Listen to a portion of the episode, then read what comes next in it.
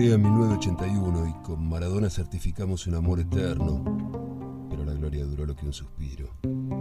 Ni el más pesimista de los bosteros hubiera imaginado entonces una noche tan larga. Soportamos al Boca quebrado, el que tenía que jugar exiliado en otras canchas por la bombonera clausurada. Soportamos el de la huelga del 84, el de la humillación de las camisetas con los números pintados con marcadores Silva Pen. Todavía nos acordamos de Ruggeri y Gareca saltando sin escalas a Núñez, de ellos en el 86 ganando lo que nunca habían ganado, y nosotros sí. Nos atormentaban con el fantasma de Alonso y la pelota naranja, nos tiraban el 9 a 1 del Barcelona, el 6 a 0 de Racing.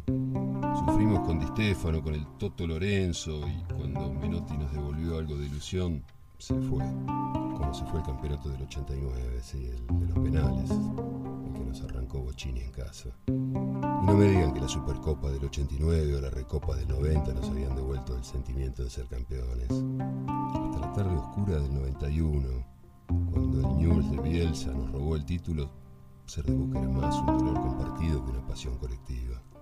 Por todo eso y mucho más, por las canchas que llenamos como nadie en los 80, porque como nunca fuimos el pueblo y el carnaval, porque lo necesitábamos por nosotros y por nuestros hijos, por todo eso, a ustedes, a los huevos de Blas, al coraje del Beto que jugó en una pierna, a los vuelos sin red del mono, al tesón del manteca, al corazón del paraguayo, por todo eso, a ustedes que entendieron que la camiseta de boca es para ganar o morir, los queremos homenajear y decirles un gracias eterno desde el alma bostera. Juan Manuel.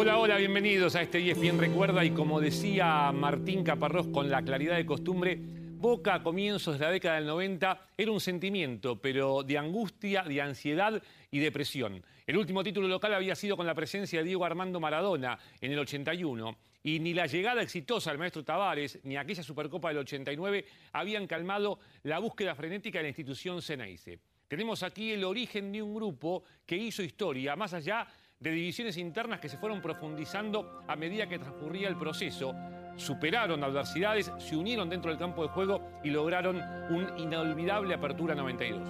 Pero no nos anticipemos, comencemos con la palabra del maestro.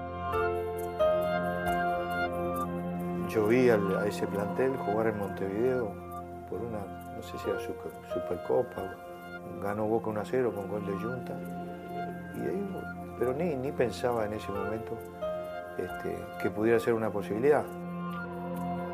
Y después se dio la oportunidad, cuando salió Aymar, que tenía un interinato competente, ahí me, este, agarré y ahí fui a verlo, el último partido de campeonato contra Platense.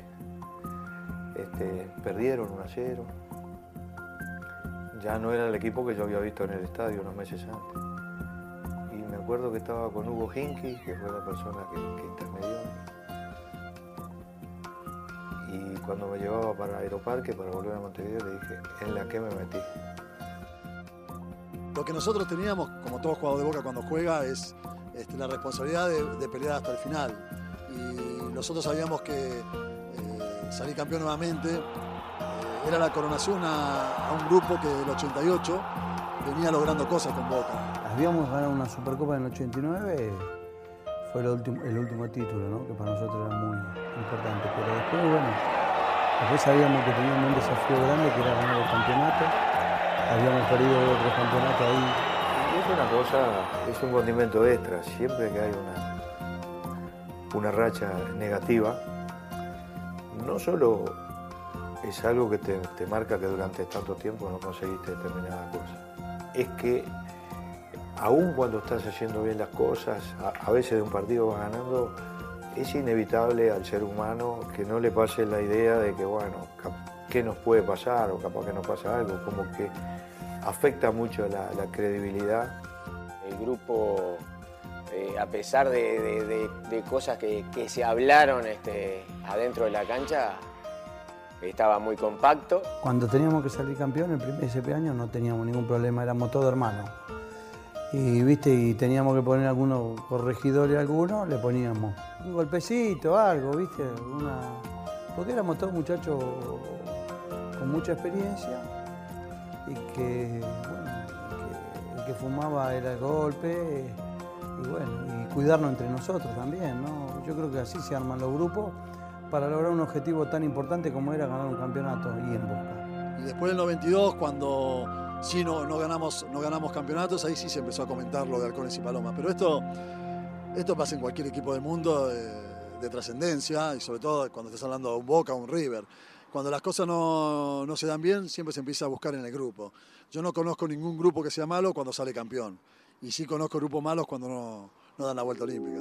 Y hasta que salimos campeones parece que estaba todo bien. Después que salimos campeones empezaron a, a, a ver algunos roces, pero no, no, fue tanto, no fue tan grave tampoco, ¿eh? nada que ver. No estábamos todos peleando. Teníamos 5 o 6 jugadores de la base del 91. Eh, se, ven, se ven incorporados jugadores de, de mucha experiencia y trayectoria. Yo no era mucho este, de sugerir nombres y apellidos de futbolistas y menos si eran uruguayos. Pero llegó un punto que yo vi que, y bueno, fue ahí que vino el Manteca Martínez, vino Rubén Pereira, yo tenía un gran recuerdo de él. Y el Manteca, lo, él estuvo en la sub-20 que yo dirigí, la selección juvenil, dando dos años de ventaja. Y no era el Manteca, era el Pásula. La Pásula es un pájaro que se destaca por lo chiquito. Bueno, lo quería llevar de a poco, porque Boca es un fenómeno especial y, hay que ver cómo el jugador se adapta, ¿no? Porque eso ya tiene que ver con otros aspectos, no solo los, futbolísticos.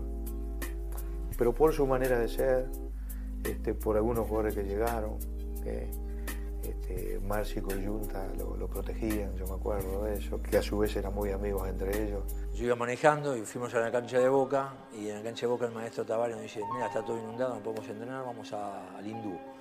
Y lo, llévenlo al, al, Manteca Martínez. Vamos a llevarlo, decíamos el Beto. Subió al 504 del Beto, tengo un 504 Beto. Y ya con un saco vino para atrás, vino con el saco para atrás.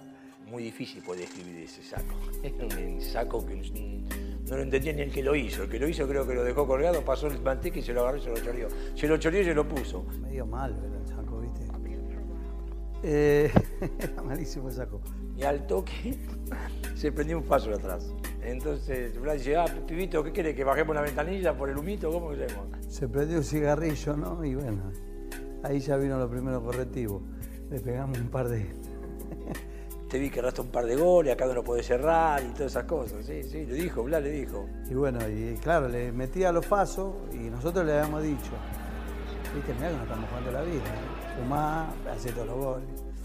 Y andaba, andaba bien, la verdad que hubo un campeonato espectacular. Una cosa es verlo de afuera y otra después vivirlo adentro, ¿no? Digo, la, presión que, hay, que digo, hay que tomarla bien. A algunos le, le sale bien y a otros le sale mal, digo, porque digo, uno va con toda la intención de hacer las cosas bien. Después la gente te quiere o no te quiere. En Boca no hay término medio. Llegó el Colo, Carister llegó Manteca, llegó Charles.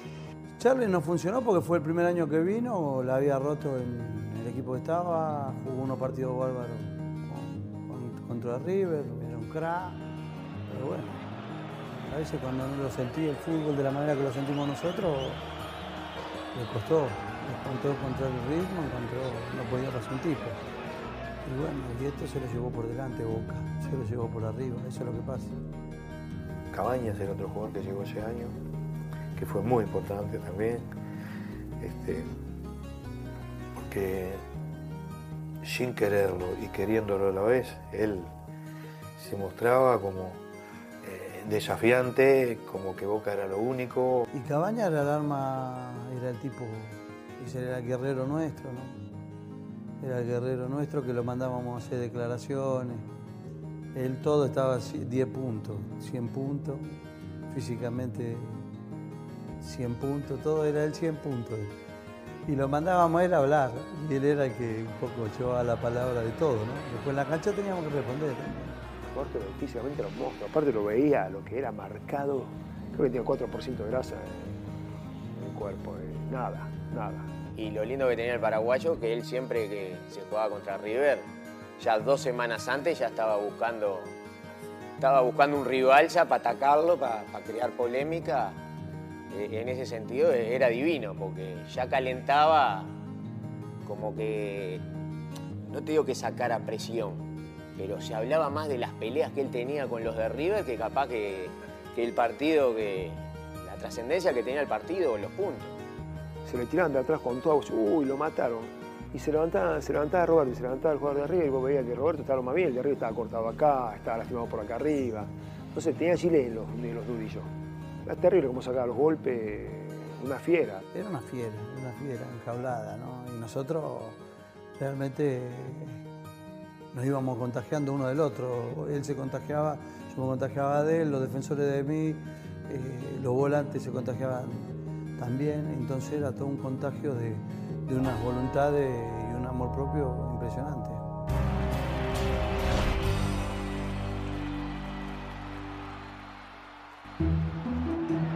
El camino se iniciaba en agosto, con un viaje a Corrientes y visitando al Deportivo Mandillú, en un partido parejo que iba a tener tres expulsados en el primer tiempo, entre ellos José Luis Villarreal. Pero lo que hizo especial a este encuentro fue que por primera vez se aplicaba la regla que prohibía a los arqueros tomar el balón con las manos tras el pase de un compañero, algo con lo que tenía que estar bien alerta el mono Navarro Montoya. Algo que yo sostengo nos hizo, nos hizo bien a los arqueros, porque nos permitió ser mejores, nos permitió mejorar, ser más partícipes del juego. En definitiva, un nuevo desafío. Convengamos que el mono no era, con los pies no era de, de como los arqueros que hay en la actualidad. Y ahí me quedó la pelota como para dársela, no dudé, porque justo ese partido contra Mandillú empezaba a correr la regla esa, y se y me sacaron el gol del área, terminó siendo muy, muy, muy peligroso.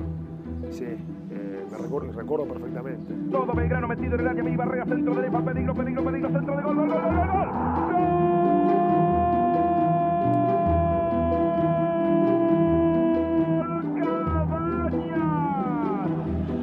La palomita de Cabañas y el posterior gol de penal de Villarreal le dieron a Boca su primer triunfo en el torneo.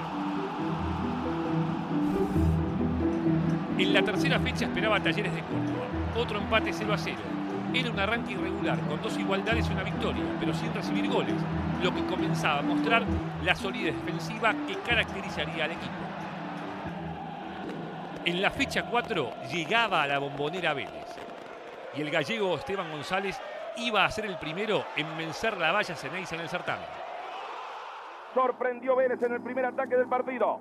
Entra McAllister, viene el centro, entra para el empate Cabaña, viene, viene, viene, gol.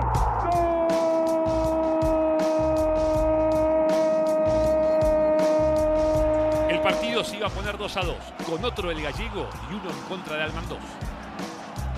Y esta buena para Boca, pide Márcico. Viene para Márcico, dejó pasar Villarreal, peligro, peligro, peligro, tiró. ¡Gol! El del Beto Márcico que se da contra unos carteles, quiere saltar el cartel y, y no le da. No, se quiso, quiso pisar arriba del cartel y cayó. bueno.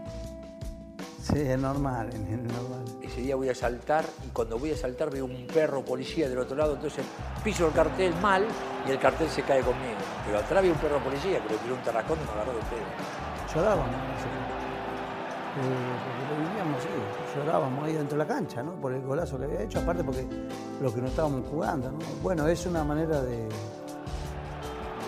la alegría que teníamos, ¿no? O sea, no llorar de, llorar de alegría.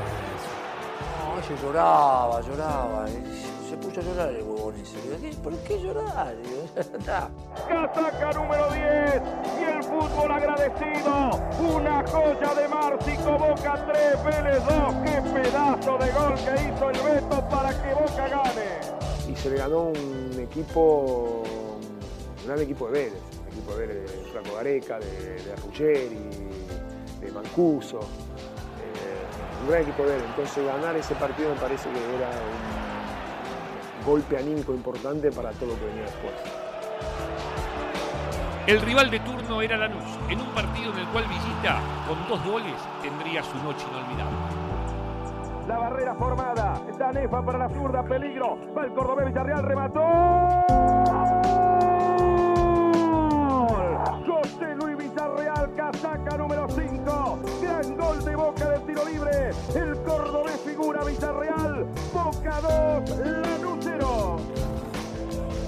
Huracán asomaba en la sexta fecha y otra vez Boca recibiría goles en su casa. El Globo salía del contraataque y a los 14 minutos aprovechaba para ponerse arriba con un tanto de Urito Morales. Pero la alegría no le duraría mucho la visita.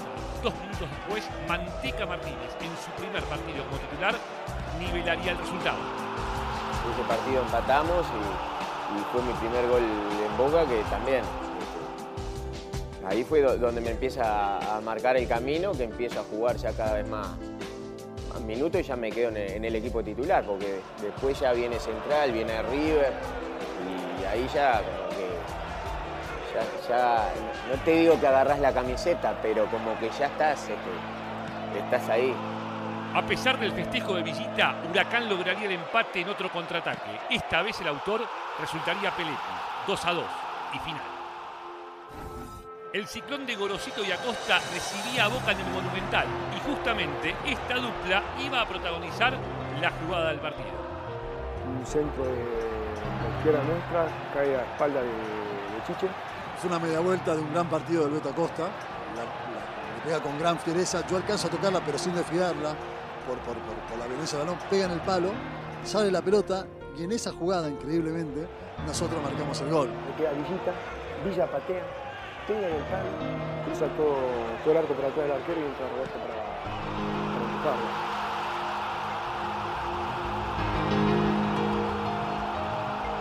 Después uno se da cuenta, después del partido analizando que uno eh, pasan esas cosas cuando uno está destinado o tiene la suerte del campeón, esa famosa suerte del campeón. Bueno, nosotros la tuvimos ese día.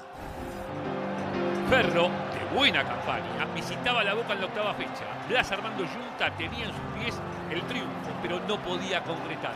Otro 0 a 0 en la campaña del equipo del maestro.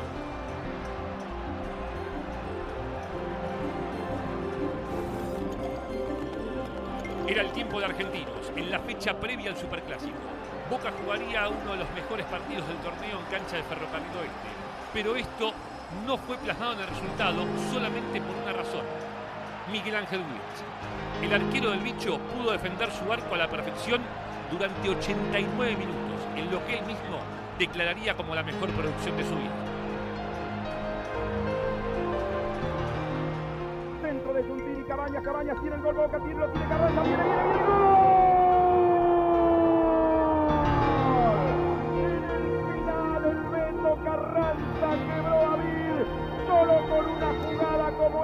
Podía caer un arquero como Vir. Ese partido contra Argentinos Juniors era un partido para ganar 5 6 a 0. Lo ganamos 1 a 0 de casualidad, lo que nos permite a nosotros seguir un punto delante de River. Porque si hubiéramos empatado, en ese entonces eran dos puntos, llegábamos al clásico en igualdad de condiciones. Nosotros ese partido contra, River- contra Argentinos lo ganamos con el gol de Betito y, y el partido contra River después saca, saca la diferencia. Y es el principal partido para cualquier hincha o jugador o dirigente o allegado a Boca, es el partido. 10 puntos porque estábamos convencidos que íbamos a ganar. Sabíamos que iba, de enfrente teníamos arriba y que íbamos a ganar. Ellos podían jugar 10 veces mejor que nosotros, pero terminaba el partido y ya sabíamos que ganábamos. Ellos también lo sabían. ¿eh? El que pierde el, el post partido después es feísimo, porque te pegan de todos lados. Eh, hay que saber después poder levantar la cabeza al próximo partido, porque si no ya se te complica para el, para el camino de lo del, del objetivo que vos estás buscando.